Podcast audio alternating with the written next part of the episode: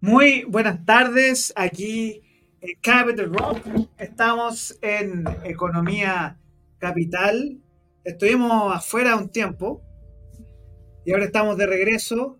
Estamos a jueves 12 de octubre, 5 de la tarde con un minuto. Y yo no estoy solo porque estoy con mi tremenda compañera de equipo de Economía Capital desde Concepción, la máster nuestra estimada. Démosle la bienvenida Viviana Bejar. Oye, Viviana, un gusto tenerte en vivo eh, en este programa de Economía Capital, así que muchas gracias y eh, que sea una conversación de economía interesante, ¿no? Sí, pues, oye, bueno, qué bueno que estamos de vuelta. Hoy día, justo 12 de octubre, se celebra el Día de la Hispanidad. El Día de la Hispanidad. Eh, Sí, era un día que antes nos unía, me acuerdo. Eh, era, feriado, era normal, un feriado normal. sí, era feriado, nos unía. Me acuerdo que en los colegios hacían un montón de cosas y ahora ya como que pasa, pasa un poco desapercibido, pero es bueno rescatar eh, esas efemérides antiguas. Pero, ¿sabes qué? Comentario se acusa de racismo, ah, ahora se acusa un poco de racismo si no, no, empieza a celebrar ah, estas cosas. No, no, no, es, es como se pone como medio progre, ¿no? Dice, no, ahora no, hay que celebrar el Día de la Hispanidad, el Año Nuevo Mapuche, claro. Eh, que, no fue colonización, fue exterminio. Entonces, si entramos en ese juego dialéctico, al final, no sé, pues, yo hablo español, tú hablas español, así que más allá de la colonización o no, siempre nuestros profesores en lingüística nos decían, usted habla español chileno y siéntase orgulloso de hablar, de hablar la lengua de Cervantes, que es precioso, la lengua de Don Quijote, García de la Vega, Sor Juan Inés de la Cruz. Oye, ¿cuánto, ¿cuánto va a faltar en las universidades para que los saquen? ¿ah? ¿De la lectura obligatoria o de los colegios? Porque lo van a encontrar es supremacista, blanco, ¿cómo le dicen? No, pues suprema colonialista, supremacista. Claro, entonces, un drama ahí con, los clásicos. No, no, existe nada más hermoso que leer El Quijote, que leer a, eh, Federico García Lorca también, si nos ponemos en esa en español, Bodas de Sangre, que es español también el siglo de oro español, con Juan Tenorio, e incluso Miguel de Unamuno, Abel, me acuerdo ese libro que tuve que leer. Entonces, negar la lengua española en este Día de la Hispanidad me parece un error. Me parece algo... bueno, ya que mencionaste a Miguel de Unamuno, vamos a hacer aquí una breve, ya porque estamos cortos de tiempo. ¿ah? Muy, muy corto, Vamos a hacer una, breve, una breve reseña eh, del libro de, de, un libro maravilloso de Miguel de Unamuno que se llama Nada menos que todo un hombre, se los recomiendo, es cortito, léanselo. Y, está muy está muy de moda, está muy de moda el tema porque habla de, esta masculinidad tóxica. Eh, y, estamos hablando de, autores ya de, varios siglos atrás, entonces, para que vean que las cuestiones no son nada nuevo, no hay nada nuevo bajo el sol. Eh, se lo recomiendo. Es una canción de los bunkers también. Sí. no, no, soy muy seguidora de los bunkers, pero supongo. claro. Oye, Viviana, te voy a dejar a ti ahora en, este set, en estos primeros minutos, porque quiero que hables de este informe reporte eh, que yo voy a estar compartiendo. Así que eh, desde eh, lo que es Faro UDD, así que vamos con eso. Vamos, bueno, mira, eh, FARUDD, que tiene oficinas en Santiago y también en Concepción, es un instituto ¿cierto? de estudios de humanidades y ciencias sociales eh, que nace al amparo de la Universidad del Desarrollo y que en la, en la región del Biobío lanza todos los jueves, o no, jueves por medio, lanza un boletín que se llama el Boletín Regional. Que se puede aquí lo estamos viendo. Ah, lo están viendo ya. Déjame cambiarme de pantalla. Ahí, ya. Eh, se puede encontrar en la página, en el sitio web de farudd.cl, recursos, boletín regional y la de esta quincena habla precisamente, eh, como estamos en octubre, habla del cáncer en mujeres. Sí, mes del, mes del cáncer, de, mama. parece que era. Y bueno, este habla del cáncer en general en mujeres en la región de Ñuble, Biobío y la Araucanía. Eh, así el, el, profesor investigador que lo escribió lo titula Una espera que mata. Y en el boletín... Sí, disculpa. ¿Ah? No, disculpa. No, en el boletín se muestran algunos datos estadísticos eh, sobre la cantidad de mujeres que, que, consultan, la cantidad de mujeres que también lamentablemente fallecen a causa del cáncer. Eh, y los invito a leerlos básicamente porque está muy bueno eh, y sobre todo ahora que está muy viva la discusión sobre también las listas de espera en los hospitales y todo lo que tiene que ver con la salud pública. Así que si es de la región de Ñuble, Biobío, la Araucanía, yo creo que les, interesa este tema un poco más que al resto de las regiones, pero está muy bueno. Eh, y también es un llamado, por supuesto, a las autoridades regionales a, echarle un vistazo y ver eh, lo, grave de la situación eh, y también la urgencia que tenemos nosotros en agilizar los los procesos cierto de detección y tratamiento del, cáncer. Bueno, no solo del cáncer, sino que toda la salud pública está sufriendo cierto, ciertos retrasos que no se solucionan con un cambio de constitución. Vamos a volver a repetir eso, pero que si Vamos se, a insistir en se solucionan con mejor gestión. Eso es lo que les exigimos a nuestras autoridades. Mejor gestión. Un poco más de creatividad. Sí, además que por experiencia muy cercana, el sistema público de salud está colapsado de manera brutal. Eh, de hecho, eh, a mí me da vergüenza decir esto, pero las respuestas para cáncer se demoran uno o dos años. De un diagnóstico a exámenes para que te puedan atender es de dos a un año. Entonces, un cáncer por ejemplo, de mama, que avanza relativamente rápido, cuando le dan el diagnóstico a la paciente ya estaba, había detectado en fase 1 y ya probablemente está en fase 2 o 3. Entonces, muy, muy grave esto. Y tú sabes que la, las camas en, los, pabellones, en los pabellones quirúrgicos eh, están, gran parte del día están vacíos, ¿ah? Así que un tema, un tema de gestión, es un tema de creatividad, es un tema de ver cómo se pueden gestionar de mejor manera los recursos. Eh, y también el uso de, toda la maquinaria, ¿cierto? Que permite la detección temprana. Eh, y también la. Porque hay harta propaganda respecto a esto en todos los medios, pero también falta que haya más accesibilidad cuando el paciente va a consultar a los organismos estatales, sobre todo a los públicos, y que, como tú dices, haya más agilidad en, en todos los procesos. Porque entre que te dan la hora, que te dan la hora para un mes más, y que después te atienden que no, que no alcanzaste, que, bueno, todos conocemos cómo funciona. Eh, así que eso se necesita urgente. Eh, es un llamado a, que hagan ahí cambios urgentes eh, en ese tema. Bueno, y no solamente la salud, ya, ¿para qué vamos a enumerar todos los problemas que tenemos en Chile? Tenemos muchos problemas de gestión que hay que pasar del Excel a la inteligencia artificial y dejar las planillas escritas a mano, que eso me han contado.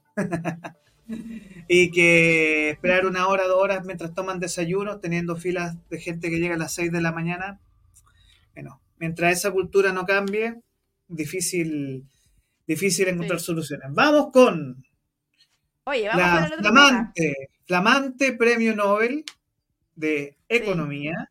Eh, yo aquí te voy a dejar cancha libre porque yo de, de la señorita Claudia Golding, que me imagino que tú debes conocer de sus trabajos, así que te doy eh, cinco minutos libres para que podamos saber nosotros y yo me voy a salir, así que te dejo a ti el set para que me puedas explicar quién es esta señorita, por qué ganó el Nobel, por qué es importante saber de ella y desde tu perspectiva si merecía o no merecía el Nobel. Así que voy a dejar compartida. no, no, ¿cómo, que, ¿quién soy yo para decir si merecía o no merecía el Nobel? Pero como dice aquí antes, eh, que tenemos la imagen aquí de Claudia Golding, se autodefine como un detective llamada a investigar hasta encontrar una respuesta. En el caso de las desigualdades del mercado laboral, Golden explica que estas diferencias crecen cuando se forman familias y que las mujeres optan por trabajos que entregan flexibilidad a cambio de las remuneraciones. Esto sugiere que la reducción de la brecha dependerá de una distribución más igualitaria de las obligaciones sociales femeninas. Yo me retiro, yo la dejo a usted cancha libre, cinco minutos. Ya, aquí yo estoy mirando el cronómetro. Mira, yo primero que todo eh, me alegro que una mujer eh, haya ganado el Nobel de Economía. Eh, es la primera mujer en el mundo que lo gana sola, porque habían habido creo que dos mujeres antes que lo habían ganado, pero en pareja con, con otra persona, con un hombre. Y ella es la primera mujer que lo gana sola o que lo recibe sola, mejor dicho, por una, una, amplia trayectoria. La verdad, si hay que rescatar algo de ella es que tiene una amplia trayectoria en el, en el estudio de la economía desde, la década del 70, 80, 90, que viene estudiando estos temas que parecieran ser modernos. Ella los viene estudiando desde aquella época. Eh, precisamente en una época en donde se empieza a masificar el uso de anticonceptivos, eh, la pastilla anticonceptiva para la mujer.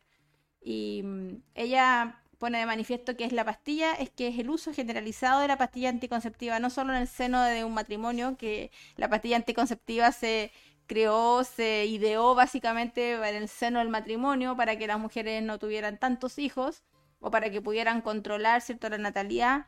Eh, luego pasó esta pastilla a ser popular entre las solteras, cosa que al principio eh, les daba como mucha vergüenza decirlo, porque eh, evidentemente de, alguna manera te acusaba de que estabas teniendo una vida sexual activa, es que eras soltera y estabas tomando la pastilla. Eh, tema que para nosotros hoy día pareciera ser, no es tema, digamos, pero en esa época las mujeres sí se avergonzaban mucho de decir que estaban solteras y estaban eh, usando la pastilla anticonceptiva. Em, Claudia Golding em, le da el, le pone de manifiesto y le, le, da la importancia a este suceso en la historia del siglo XX en que la mujer, porque precisamente, no lo dije, ella gana eh, o recibe el Nobel porque el Nobel de Economía debido a sus estudios sobre mercado laboral y eh, equidad de género. Entonces ella estudia todo el tema de la mujer y el mercado laboral. Y una de las cosas que ella dice que, que incrementó grandemente ¿cierto? la participación de la mujer en el mercado laboral fue precisamente el uso de la pastilla anticonceptiva, porque la mujer ahora podía controlar eh, ella por su cuenta eh, cuándo, ser mamá o cuándo no. Y eh, también atribuye a que las diferencias de salarios en el mercado laboral no necesariamente ocurren por discriminación desde el hombre hacia la mujer, sino porque la mujer tiene un rol más activo en la maternidad. Todos sabemos que cuando una mujer tiene guagua es ella la que tiene que quedarse con la guagua. En, el, 99% de los casos es la, es la mujer la que deja de trabajar y cuida eh, a su guagua, ¿cierto? Por lo tanto, ella ahí, eh, sus estudios señalan, llegan a la conclusión de que eh, las diferencias salariales no necesariamente surgen por una discriminación desde el hombre hacia la mujer, sino básicamente por las tareas que son eh, que están relacionadas directamente con la maternidad y todo lo que significa dejar el trabajo. Así que esos son eh, los avances y las conclusiones importantes a las que llegó ella en sus estudios de economía. Ella comenzó como una historiadora, estudiaba historia económica en, un inicio, estudiaba el tema de la esclavitud y en la posguerra civil en Estados Unidos, estudió eso, eh, en esa época, estudió, mm, se centró en esa historia económica pero de a poco le fue interesando o la, la, misma historia la fue llevando al tema de la mujer y la inserción de la mujer en el mercado laboral. Y bueno, el Nobel precisamente se lo entregaron eh, por, esa, por esos resultados y por esas investigaciones. Un caso curioso que los alumnos de ella, ella enseña en Harvard, eh, los alumnos de ella dicen que es una profesora muy seria, que les da un poco de la intimida como profesora a los alumnos, em, pero aún así una persona increíblemente capaz y, bueno, y que sus aportes han sido muy, muy importantes para el desarrollo de todas las políticas públicas también que tienen que ver en relación a la mujer y el mercado laboral.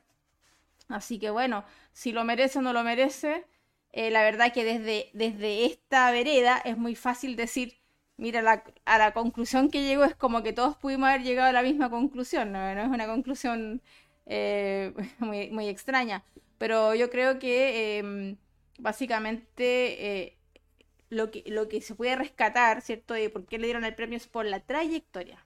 Por la trayectoria porque además logró estudiar un tema que quizá en esa época no era ni siquiera tema. Entonces, El premio ha sido eh, por la trayectoria eh, de sus estudios de la mujer y, el mercado laboral.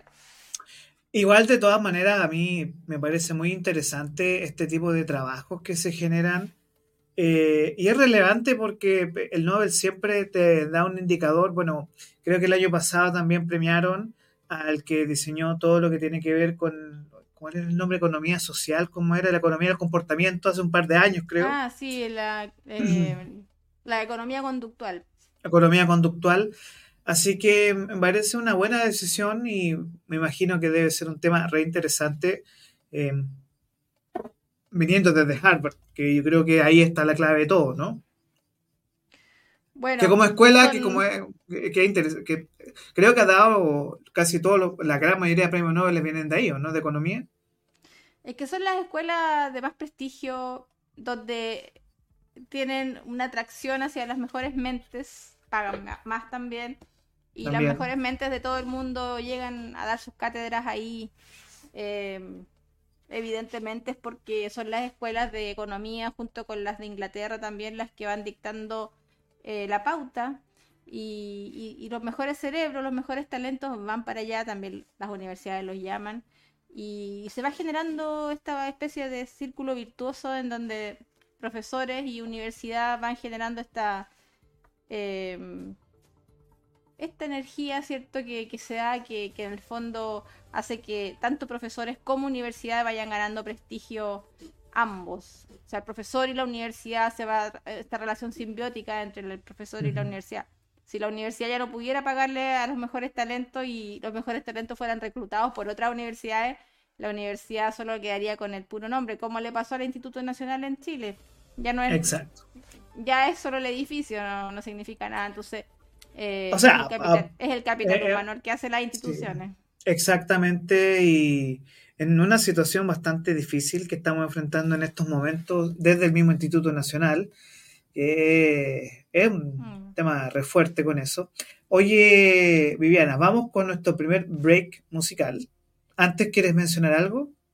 No, no, no. No, yo estoy em, como ansiosa por escuchar estos temas que tenemos preparados hoy día. Sí, porque por fin tenemos la licencia para pasar música, así que, pero estén atentos. Vamos con un mini break musical y luego seguimos aquí en Economía Capital que se viene, se viene candente el tema porque vamos a conversar sobre lo que ha ocurrido con estas cifras eh, económicas en el país y un poco dónde estamos, estamos o no estamos en una eh, recesión, estamos o no estamos en una crisis económica, resultados negativos de crecimiento, resultados negativos de la industria, así que eso después de este breve pausa musical.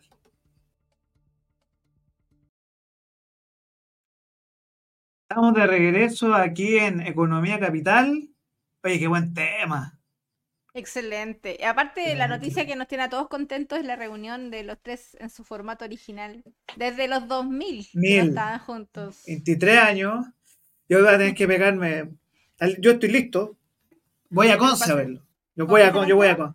Voy a Conce. Pero, si también tocan en Santiago. No, no, pero es que tocan en estadio. Sí. No es lo mismo, es, no mejor es lo que el mismo. Movistar Arena. Es mejor que el No, o sea, el Movistar es excelente, pero el día que tocan ellos es el día de los bunkers. Ah, sí. Pero tocan, tienen dos conciertos en Santiago. Sí, pues, esos dos días tocan los bunkers en el estadio. Ah, en el estadio. Ya, ya, por eso, por eso, no, por eso no, no, no, porque, no, porque las fechas o sea, a mi parecer, yo prefiero mil veces ir a Conce a verlo en el estadio Terroa, que mucho, o sea, está al lado del terminal de bus, es, un estadio. Y Oye, que al lado del terminal de bus, además, sí, bajas del bus. Sí, porque la gente que no, que no sabe, queda al lado del terminal de buses, así que, y un sábado además. O sea, cruzando la calle. un sábado. un sábado, entonces. Sí, se agradece es mejor, que sea sábado. Es, es mejor, y aparte un estadio, y yo prefiero mil veces ver a los tres en un estadio, tener esa experiencia. Aparte que el Esterroa es tan bonito. Así que. Bueno, entonces ahí nos vamos a ver, si Dios quiere. Ahí nos vamos a ver. Eh, pero ahora dándole la bajada a. No es que me delata hablar de estos temas. Sí, no, pero tenemos que ir a lo nuestro. Tenemos que ir a lo nuestro, ah. y yo sé que tenemos. Eh, a ver. ¿Qué? ¿Estamos pasando mal? Eso es lo que estamos, estamos pasando mal. No sé, si, no sé si decir que lo estamos pasando mal. Todavía pero no que estamos no, tan mal. No estamos tan mal como podríamos estar, pero. Eso, eso es lo que vamos a hablar ahora, precisamente. Ah, yo voy a decir el mello, mello, el mello. Eh, es que la cosa ya si ya está oscura, se ponga oscuro Sabachi. Mm. Bueno, es que mira, Chile viene con una inercia eh, de estabilidad política, crecimiento económico, camino al desarrollo, y esa inercia no es fácil de, quitar, o sea, no, no, se quita de la noche a la mañana, eh, pero si se toman malas decisiones, evidentemente podría, podría ir en un camino descendente sin retorno, aunque yo estoy bastante optimista y creo que la gente, la gente en general, todos los chilenos eh, retomaron, retomamos eh, la cordura, la cordura electoral, la cordura económica eh, y dijeron en realidad parece que no estábamos tan mal, que estábamos alegando. Hay cosas que están mal, hay cosas que están mal, pero necesitamos que necesitamos mejor gestión, necesitamos una gestión más eficiente podrían arreglarse muchos de los problemas que están mal eh, y no hubiésemos necesitado estar dos, tres años pasando por tanta inestabilidad política, social y económica como la que nos tiene eh, ahora en una recesión técnica, como le dicen, que son seis meses consecutivos de, de disminución en el crecimiento económico. Y a mí me da un poco de risa igual porque nuestro ministro de Hacienda es bastante optimista, siempre sacando el optimismo adelante. Sí, pero de... Pensaban, pensaban que este mes de agosto iban a crecer un, no sé, 0,5% y resulta que le salió el tiro por la culata porque en realidad eh, fue menos 0,9, ¿cierto? En 0,9. Claro. 0,9. Sí, Entonces aquí tenemos la declaración del ministro Marcel que, eh, no sé, yo no sé si es Mario Marcel o se parece más al Chute Alberto, al Alberto Fernández por lo, no lo mentiroso, pero un poco, dice, Mario Marcel dice, estamos en un momento clave que va a marcar no solamente el fin del gobierno de Boric, sino que la próxima década en Chile. Mario Marcel, ministro de Hacienda de Chile, que esta fue una conversación que tuvo con la BBC, dice que su año ha sido atareado, por decirlo menos, que el tema del superávit fiscal que tuvo por la pandemia, que es importante, sobre todo la reforma tributaria, el pacto fiscal. fíjate que ese superávit fiscal eh, también se produjo porque eh, no se habla mucho de esto, si se habla, no sé, pero no sé, yo no lo he escuchado tanto en medios como más masivos, eh, sí en medios específicos como el diario financiero, evidentemente que sí lo dicen, pero ese superávit se produjo también porque hubo un incremento importantísimo si no me equivoco, no tengo la cifra aquí al lado, pero creo que fue del orden del 3000% el aumento en los precios del, litio, de la venta de litio. Entonces, ese superávit no fue por la gestión del gobierno, eh, ni de Piñera ni de Boric, sino que fue simplemente por una circunstancia, ¿cierto?, que, nos favoreció, que es precisamente la alta demanda del litio eh, en estos momentos em, y los precios aumentaron enormemente ese año y, eso hizo que tuviéramos un superávit fiscal eh, en ese sentido.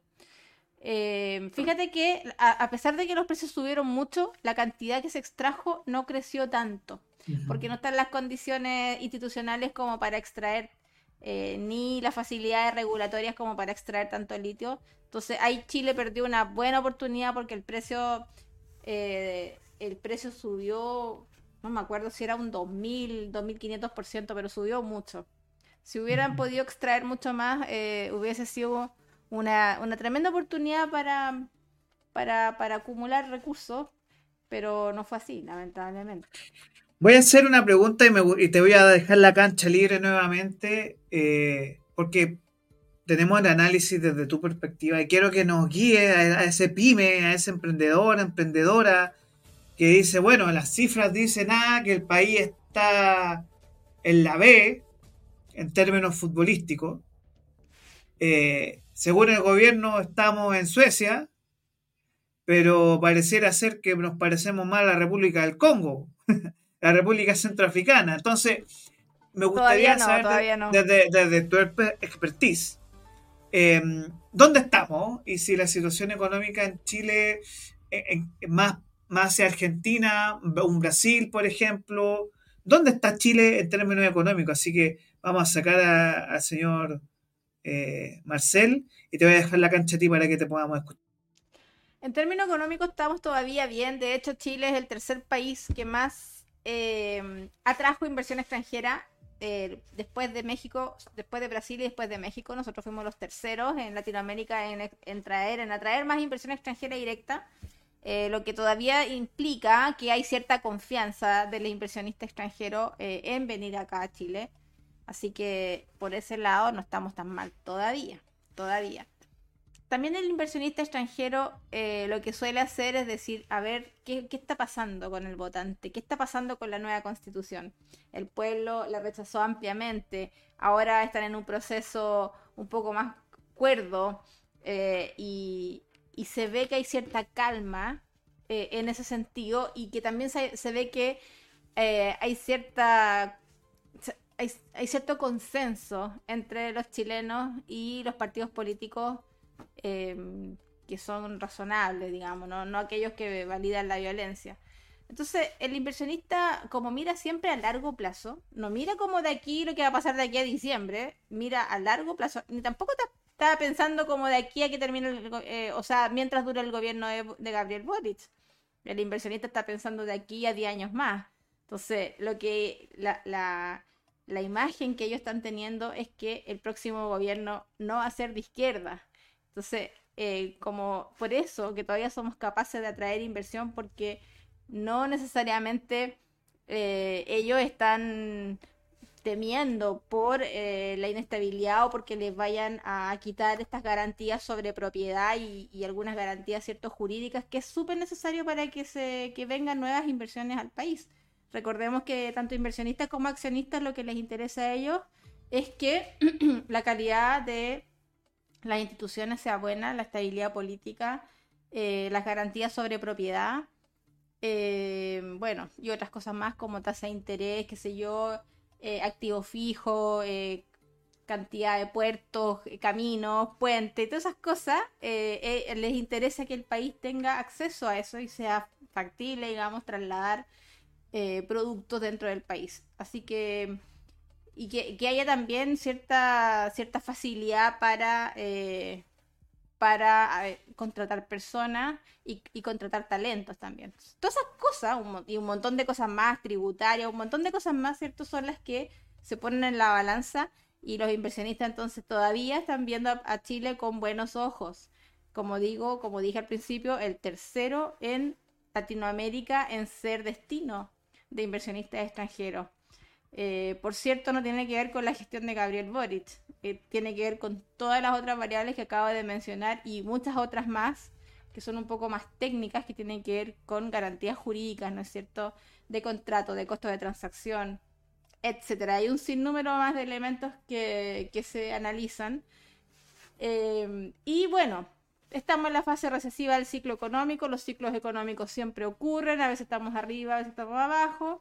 Y eh, lo bueno es que creo que lo hemos hablado otras veces, que lo importante para nosotros los chilenos es seguir trabajando, seguir levantándonos en la mañana, ir a trabajar, producir y salir de este terrible problema que estamos teniendo económico eh, en estos momentos. Que no tengan miedo a las personas que están desempleadas porque que se va a reactivar la economía, se va a reactivar, pero tenemos que estar todos ahí poniéndole eh, el pecho a las balas, como decimos en Chile. Sí, bueno, yo, yo lo estoy poniendo, así que yo entiendo las circunstancias. Aparte que tenemos un desempleo hiper alto, 9% igual es preocupante, eh, de una u otra forma.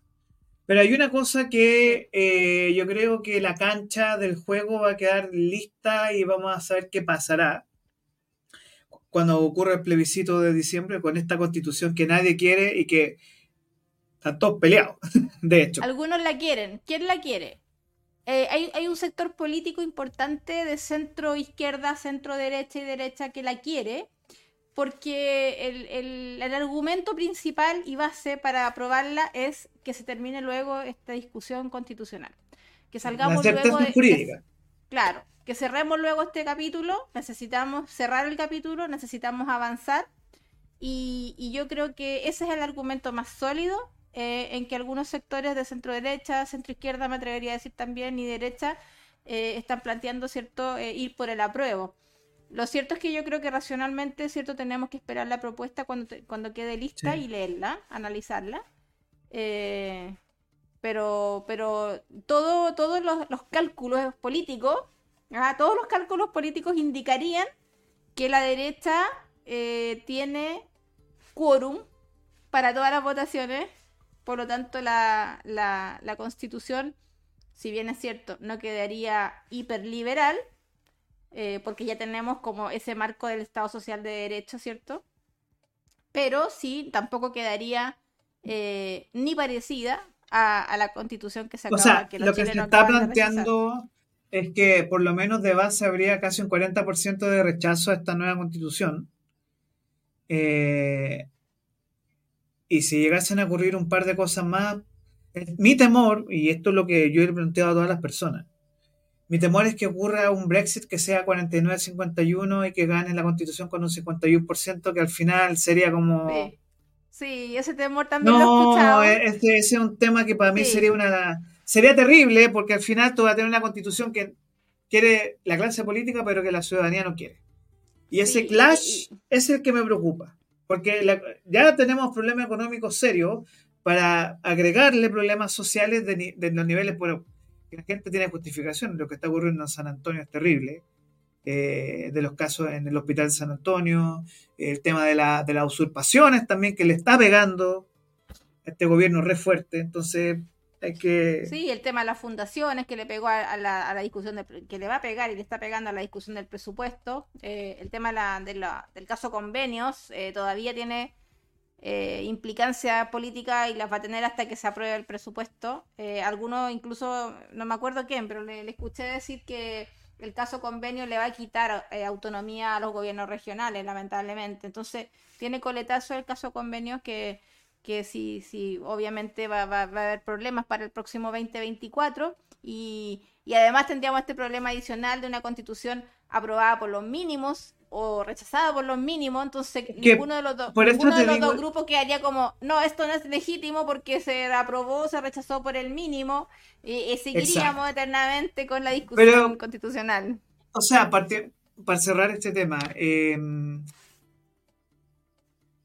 el tema para la derecha ni siquiera es la constitución, es la posibilidad de una o de un estallido 2.0, que muchos sectores de izquierda lo están llamando, y que sería el peor de los mundos. O el otro temor que se conversa mucho, más de los temores y los míos se habla mucho, pero hay un temor que sí se tiene, y es la implosión institucional a una Argentina 2001. Ese es como el miedo que se tiene institucional a, a, que la gente diga, ¿sabe qué? El problema no es la constitución, son y con mi ley ahí, en el lado, que después van a dar unos minutitos de él, la carta. Entonces hay que tener ojo. Para, llegar a ser como Argentina necesitamos 30 años más de, política eh, deplorable, así que eh, no, estamos lejos, estamos lejos de ser como Argentina todavía. Eh, estamos lejos, unas tres décadas más nos faltan, así que yo yo estoy confiada en que la gente ya recuperó la cordura y que el próximo gobierno no va a ser de ultra izquierda. Eh, no se sabe, eso nunca se sabe. No, no, de ultra izquierda yo creo que no. Imposible. No sé qué tendría que pasar para que la gente dijera vamos a votar por otro Gabriel Boric o no qué sé yo, no sé. Eh, yo creo que es un poco difícil. Un poco difícil. Y, por lo mismo lo que te decía antes, los inversionistas eh, extranjeros extranjero, ya lo están viendo. Es porque por eso llegan a Chile todavía, porque dicen el próximo gobierno eh, todo indicaría que no va a ser de ultraizquierda y que no vamos a perder estas garantías sobre la propiedad y todas estas otras certezas jurídicas que se necesitan para poder invertir y para poder generar nuevos, nuevos negocios, nueva actividad productiva y, nuevo empleo. Así que estamos confiados en que esto va, a pasar, esta, esta mala racha va a pasar estos tres años que tuvimos y nos, todavía nos quedan algunos años más con, con el presidente, pero Esperemos eh, que... Eh, este gobierno está, perdiendo fuerza, está perdiendo fuerza tanto en la ciudadanía como... Mira, ¿cómo se ve que está perdiendo fuerza? Porque tuvo que hacer una manifestación a su favor el otro día. Sí, pero es que eso es, show, eso es copiarle al kirchnerismo, a la cámpora. Por eso. Eh, y que no... Que no tienen el apoyo popular, lo tienen que, tienen que inventarse un apoyo popular. Sí, pero a mí la, percepción que tengo yo y es que hay muchos chicos jóvenes entrando a instituciones públicas. Entonces ahí hay un tema de conversación que podemos ver más adelante. Mm. Viviana, te quiero invitar a revisar y escuchar. Que para mí es una de las mejores canciones que tienen los tres.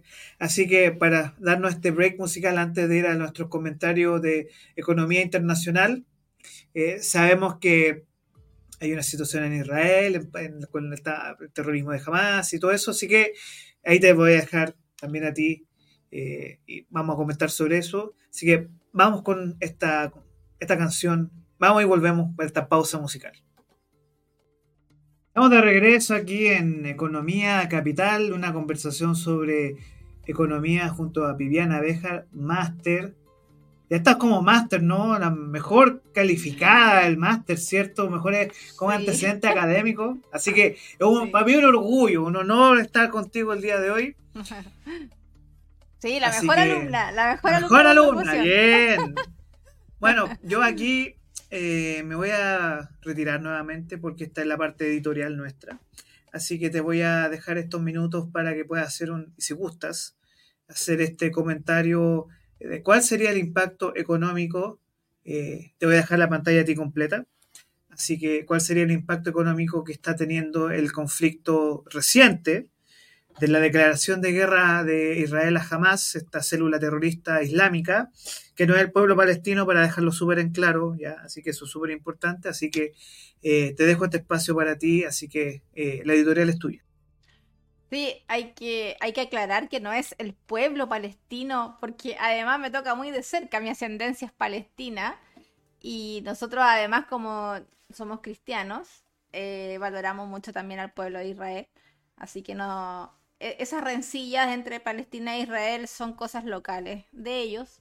Creo que los que hemos descendido y ya eh, hicimos nuestra vida, ya sea en otros países, o incluso ahí mismo en Palestina y en todos los países que, hablan árabe, eh, yo creo que muchos han crecido sin este odio eh, mutuo entre palestinos e, e israelitas. Así que es una cuestión, es una guerra muy de nicho, ¿ah? es una guerra ideológica un poco ridícula, podríamos decir, ¿no? Porque es por un, por un trozo, pedazo de, terreno, ¿cierto? Eh, que, que ellos consideran santo entonces, de verdad es como una guerra religiosa, de alguna manera, y, no es algo que nosotros tengamos que decir, me pongo en el lugar de los palestinos o me pongo en el lugar de los israelitas, porque ni son todos los israelitas ni son todos los palestinos, lamentablemente son eh, grupos que, bueno, que son fundamentalistas, eh, y recordemos que también jamás fue eh, este grupo terrorista fue el que primero atacó, así que también Israel tiene el derecho de defenderse. Sin embargo, quiero llevarlo a lo económico porque no soy especialista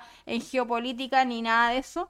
Eh, en lo económico yo recuerdo a algunos economistas que dicen que hasta la guerra sirve para el crecimiento económico. Por supuesto es algo en, en lo que yo estoy completamente en desacuerdo, como muchos otros economistas eh, estamos en desacuerdo que la ventana rota pueda servir de algo. Eh, la teoría de la ventana rota, ¿no es cierto?, dice que cuando tú eh, logres romper la ventana de un local, el dueño va a tener que comprar otra ventana, entonces así tiene ingresos el que vende vidrio y así la familia del que vende vidrios también puede comer más y se genera una especie de multiplicador en la economía.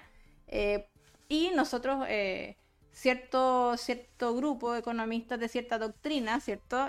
pensamos que eso no es posible, no es verdad, no es así. Una guerra y una destrucción siempre es una pérdida.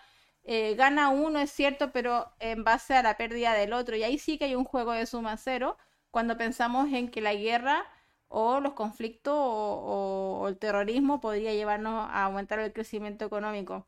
Y a mí me parece que como economista liberal, eh, pienso que, que en ningún caso una guerra pudiese virarse eh, desde el punto de vista en que vaya a lograr algún beneficio económico para alguien. Eso primero que todo.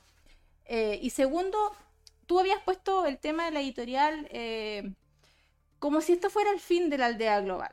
Yo creo que nunca más vamos a terminar con el concepto de aldea global porque el mundo ya es una aldea global.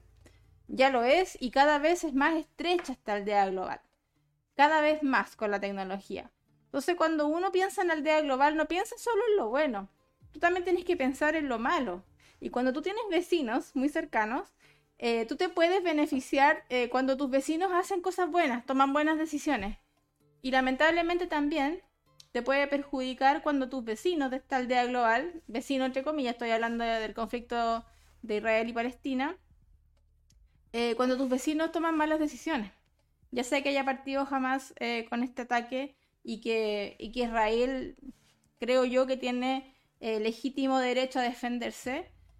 Eh, como, te digo, o sea, cuando hablamos de aldea global hablamos de que estamos tan interconectados, ya sea en las comunicaciones como en los envíos de encomiendas o la economía, los tratados de libre comercio, el, el tránsito de personas, en todo sentido estamos muy interconectados, es muy fácil eh, comunicarnos con alguien y, y también nos vamos a ver perjudicados en el sentido que cuando otro miembro de esta gran aldea global haga, toma una mala decisión o se generen este tipo de circunstancias que son adversas, vamos a también tener que aprender a vivir con los coletazos del conflicto, en nuestro caso Chile, y en el caso de muchos países, por supuesto, va a empezar a aumentar nuevamente el precio del petróleo, el precio de la gasolina para nosotros.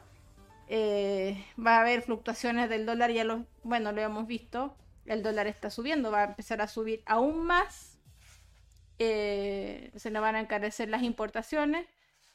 Capaz que esto mismo haga que haya un, retroceso en la lucha contra la inflación. No sabemos cuánto va a durar eh, esta, este conflicto. No sabemos si va a escalar a una especie de guerra mundial, si es que ya no estamos inmersos en una de alguna manera. Eh, no sabemos cómo también se va a potenciar o no con Rusia y Ucrania, no sabemos qué va a pasar.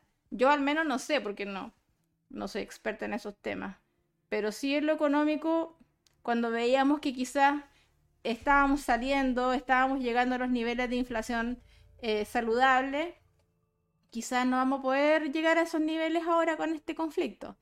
Y, bueno, el aldea global, como tú lo proponías ahí en la pauta, no va a terminar, no va a terminar, pero somos nosotros los que vamos a tener que aprender que la aldea global no significa, el concepto no significa que siempre sea algo bueno. También tenemos que aprender a vivir con las malas decisiones de nuestros vecinos. ¿ah? Así que en la economía es eh, volver, volver de nuevo a esperar eh, aumentos del precio del dólar, aumentos en el petróleo y nos pega más, fuerte, porque nosotros no somos un país productor de petróleo. Si fuéramos un país productor de petróleo, estaríamos súper bien, cobrando precios más altos. Pero no somos, así que nos va a pegar un poco más fuerte en ese sentido. Y bueno, el petróleo para nosotros es un costo eh, transversal, ¿cierto? Que, que, abarca todo, me atreveré a decir todas las áreas de la economía. Así que desde la gente que va a dejar a sus hijos al colegio hasta los grandes camiones que, utilizan petróleo, ¿cierto? Y en la minería o en cualquier otra industria pesada. Así que eso, eso con respecto a la, aldea global, eh, Orlando.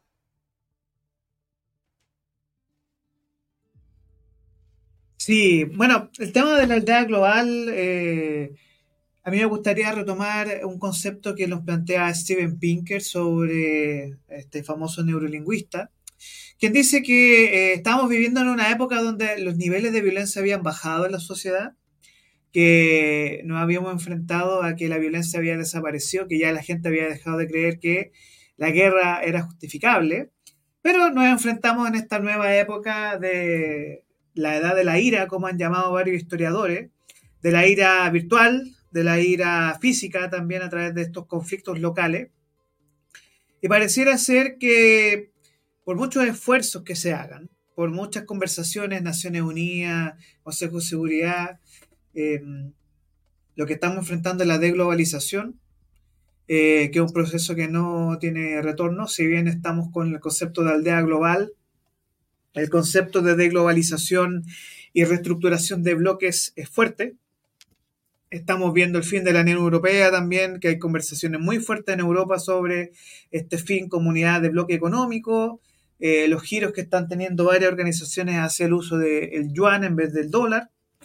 Entonces, eh, hay un, eh, estas expresiones de cientistas, de analista internacional, hay un rebaraje de la fuerza. Eso sí.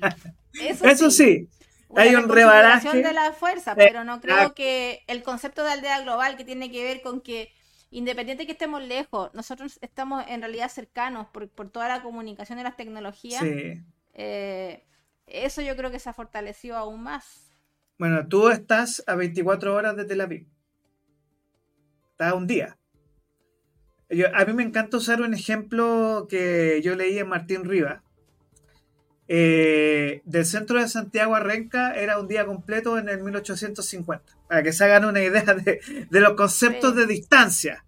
Sí, sí. hoy estás a una hora de, Israel, de donde está la zona del conflicto a 24 es más, Es más, perdona que te interrumpa, pero esta cuestión es, un poco anecdótico y les da risa a mis alumnos. Cuando yo pololeaba, tenía 18 años, y pololeaba con un pololo de Santiago, yo estaba aquí en Concepción, las llamadas telefónicas eran carísimas porque se pagaba a larga distancia, no habían celular, evidentemente. Y había teléfono en las casas y las llamadas a Santiago eran llamadas de larga distancia, tenían un cobro con un carrier, ¿te acuerdas? Bueno, había un cobro ahí bastante importante. Si tú querías hablar 10 minutos era plata, si querías hablar una hora era más plata todavía. Y como tú no eras la que pagaba la cuenta, los papás te decían, no, no puedes llamar por teléfono, hablar con tu pueblo. Entonces lo que hacíamos nosotros era mandarnos cartas. Entonces yo escribía todo lo que me pasaba, ¿ah? ahí llenaba como 4 o 5 hojitas, se la mandaba, la carta no se demoraba dos días Santiago, se demoraba más en llegar. Y él la recibía, la leía, pero entre él ya leyó la cuestión, a mí me estaban pasando otras cosas. Entonces después él me respondía, volvía la carta a Concepción, ya, y en ese proceso eran dos semanas, más o menos. Pero ya en esas dos semanas ya nosotros habíamos vivido otras cosas y no teníamos esta comunicación tan fluida. Instantánea. Instantánea, porque ahora tenemos WhatsApp o lo que sea.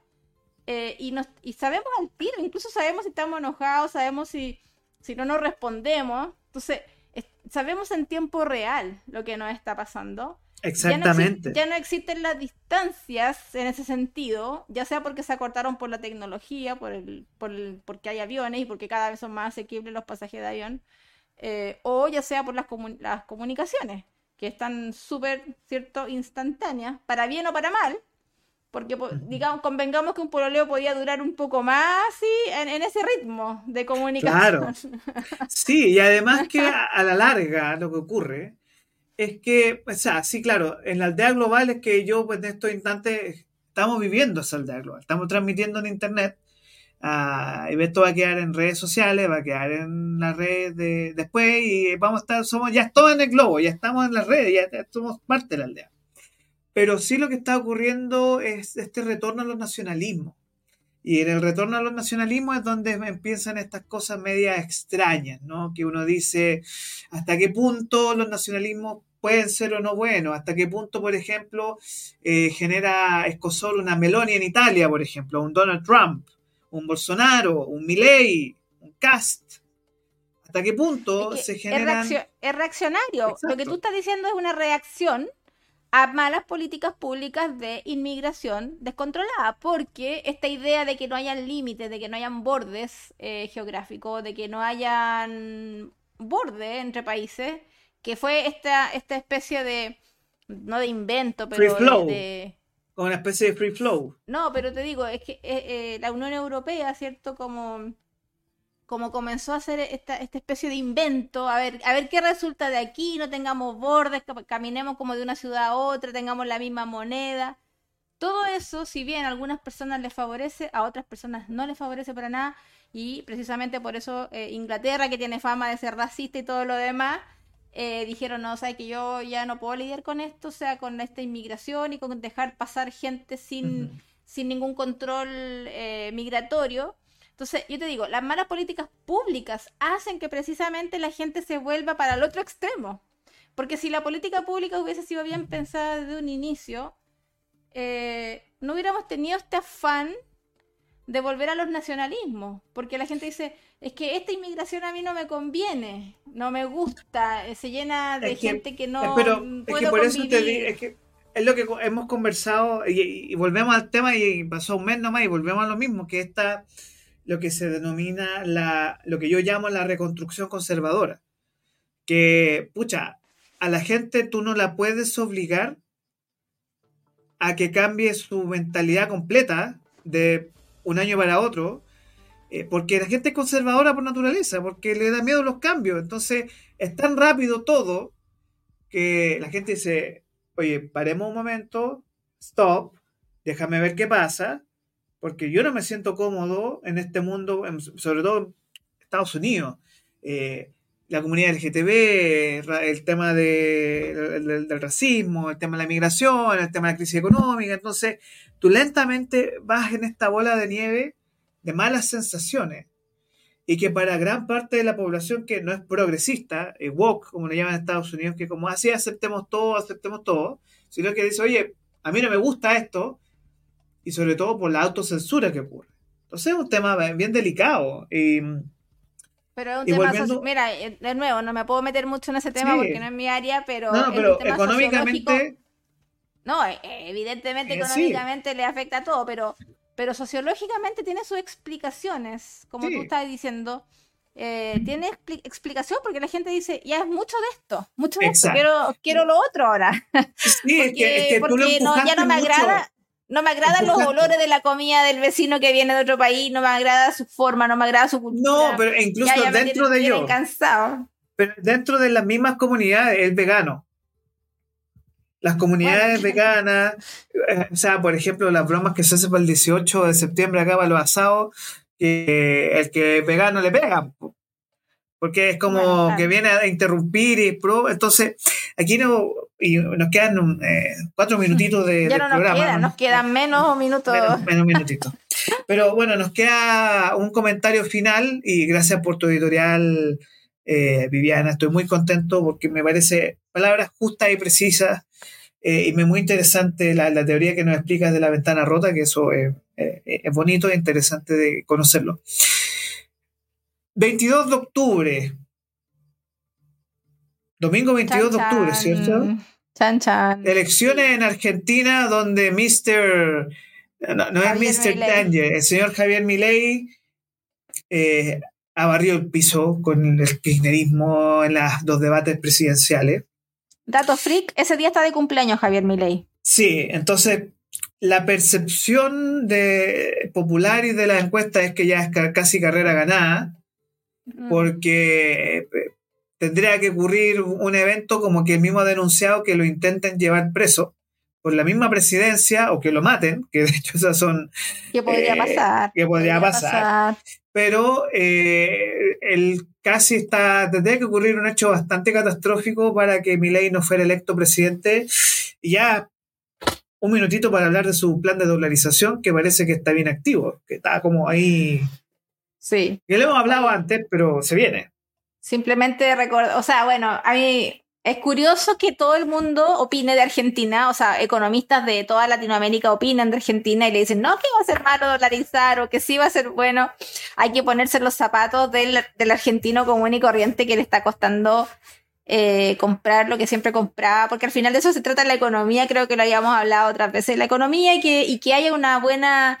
Eh, una buena situación económica en un país que haya desarrollo económico se traduce simplemente en que tú puedas eh, que, tus, que tus rentas mensuales te alcancen para adquirir esos bienes y servicios que te van a hacer la vida más fácil o eh, adquirir libremente las cosas que tú quieres adquirir. Básicamente es eso. Es eso, es solucionar, eh, satisfacer necesidades libremente sin, sin tener problemas económicos, sin pasar hambre, sin no, no tener problemas para tener una vivienda, etcétera, etcétera. Es, de eso se trata la economía y los políticos debieran recordar las bases tan simples, sencillas, de lo que significa eh, trabajar para que la economía pueda funcionar correctamente, para que la gente pueda adquirir bienes y servicios y los que ellos quieran, por supuesto, si quieren ir al Everest, eh, que, puedan adquirir su equipo y se vayan al Everest, si queréis trabajar acá y queréis seguir trabajando, que puedas trabajar acá y alimentar a tu familia y llevar a tu familia al colegio que tú quieras.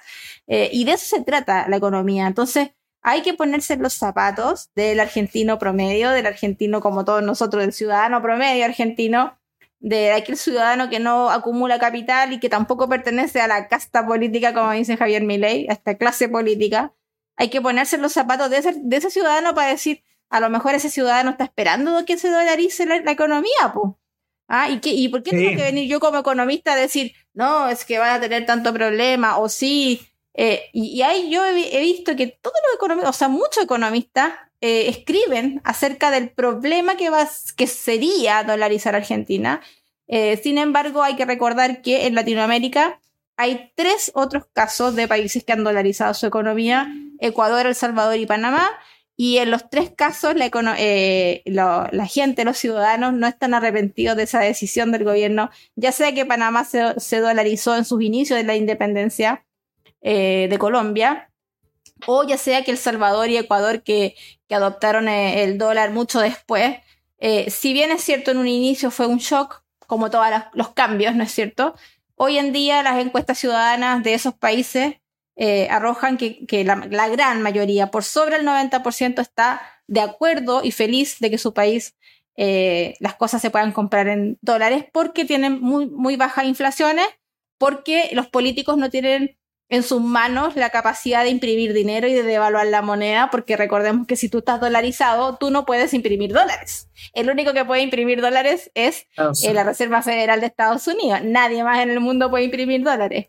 Por lo tanto, eh, no es que Javier Milei, aquí quiero derribar un mito, no es que Javier Milei diga voy a dolarizar Argentina y se van a acabar todos los problemas. Javier Milei sabe que no es así.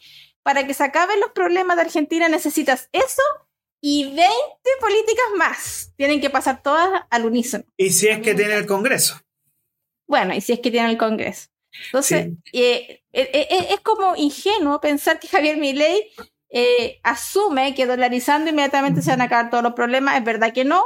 Lo único que vas a lograr con dolarizar es reducir fuertemente la inflación, reducir esta tendencia al alza de la inflación rápidamente. y segundo, segundo efecto importante, es no dejarle a los políticos eh, argentinos, incluso si Javier Milei ya no es presidente más adelante, no dejarle eh, el poder de la impresión de, dinero que tanto devalúa la moneda. Básicamente, esos dos problemas se solucionarían y nada más. O sea, Javier Milei tiene que hacer un montón de otras cosas para que la economía se vuelva a dinamizar. Javier Milei, amigo mío Peluca, te mando energía, te mando fuerza, fortaleza mental, física, porque si llega a ser electo, va a tener que tener mucho coraje para enfrentar lo que tienes que enfrentar, sobre todo, como tú bien lo dices, a esa casta política que, que tiene bien engarzado y es parte de los problemas y no de las soluciones de mi querido pueblo va a tener, argentino. Va a, tener, un aliado político grande que va a ser Estados Unidos, si lo logra dolarizar. Y en ese sentido va a tener ahí un apoyo importante, un respaldo importante. Sí. Viviana Bejar, eh, Faro UDD, Master of My Business School. Muchas gracias por tu tiempo el día de hoy. Eh, muchas gracias a las personas que nos están viendo. Después esto va a quedar en Spotify, YouTube eh, y también va a quedar, ya estamos en YouTube, pero va a quedar en Spotify en un ratito más.